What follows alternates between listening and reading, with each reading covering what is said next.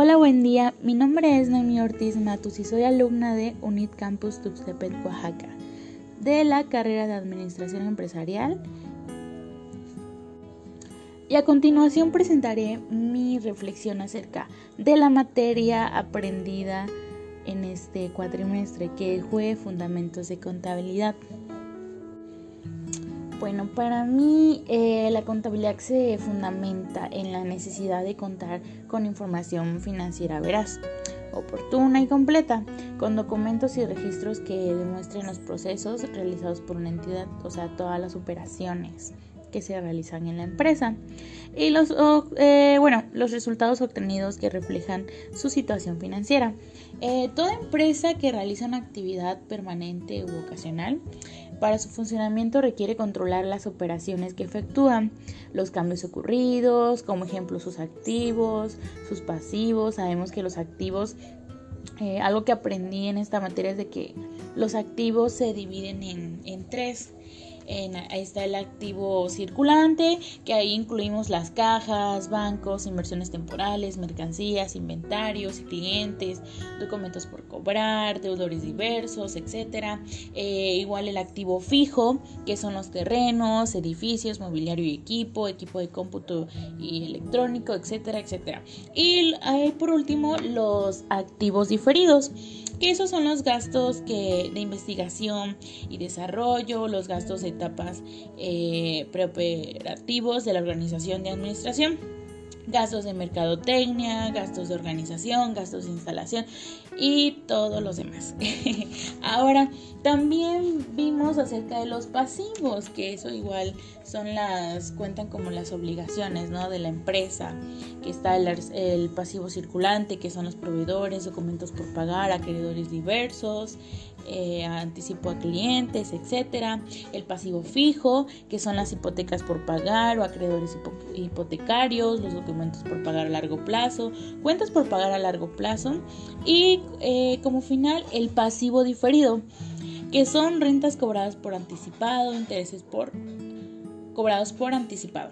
Bueno, esas son todas las cuentas que nosotros también ocupamos cuando hacemos el balance general, que ese fue otro de los temas que aprendimos en esta, en esta materia. El balance eh, general es eh, prácticamente nos muestra los estados financieros de la empresa.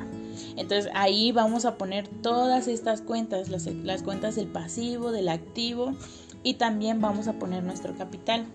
Eh, bueno, eh, los temas como el balance general, el, los balances comparativos y los balances de resultado de, resultados de cuenta nos ayudan muchísimo a tener un control en, nuestras empresas, eh, a ver cuánto hemos gastado, cuánto hemos ganado, eh, cómo va prácticamente avanzando nuestra, nuestra empresa y eso pues es muy fundamental. Eh, saberlo y más que nada porque en lo personal em, yo ahorita tengo una meta de emprender, quiero emprender un negocio. Entonces, eh, gracias a todo lo aprendido, eh, sé que me va a servir muchísimo porque también tengo que hacer todos estos movimientos en, en el emprendimiento que voy a hacer, en la, empresa que quiero abrir. Eh, tengo que saber eh, cómo hacer un balance general, cómo hacer un balance comparativo, ver mis estados de resultados, si tuve pérdidas, si hubo utilidad, o sea, me, me ayuda muchísimo todo lo que aprendimos y eso me gusta porque prácticamente que fue teoría, también llevamos todo en práctica. Entonces eso es muy bueno porque ya tengo un conocimiento y ya voy a saber yo cómo hacer las cosas. Bueno, eh, también como sabemos que la contabilidad no solo digamos que permite conocer el pasado y el presente de una empresa, sino también el futuro, ya que podemos hacer previsiones. La utilidad de la contabilidad consiste en obtener una información para poder tomar decisiones y controlar la gestión económica. Con eso nosotros quedamos como alerta de cosas que pueden pasar y también cómo podemos nosotros solucionarlo. Bueno, a menudo nos referimos a la contabilidad financiera como el lenguaje de los negocios. Eh, digamos que el lenguaje que los directivos utilizan para transmitir información financiera y económica sobre su empresa a aquellas partes externas a ella, digamos también como los accionistas y los acreedores. Ninguna persona que trabaje en el mundo de los negocios puede permitirse desconocer el mundo de las finanzas. Eh, ya digamos de que tanto si dijeres tu propio negocio como si te estás formando para ocupar un puesto directivo en una empresa, eh, obviamente se necesita entender la, la información financiera y también ser capaces de interactuar con los contables o los directores financieros. En definitiva, podemos hablar que es necesario saber hablar el lenguaje de los negocios, saber conocerlo, y tener más que nada un conocimiento fundamental para nosotros poder ah, hacer nuestras actividades laborales.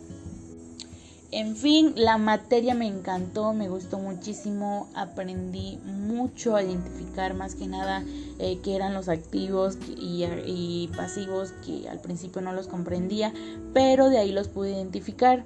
Eh, fue una materia de gran excelencia, fue una materia muy buena en la cual me desempeñé, eh, aparte de que aprendí teóricamente, aprendí también en la práctica, eh, las actividades puestas, las hice muy bien y me encantó muchísimo. Muchas gracias por su atención. Excelente día.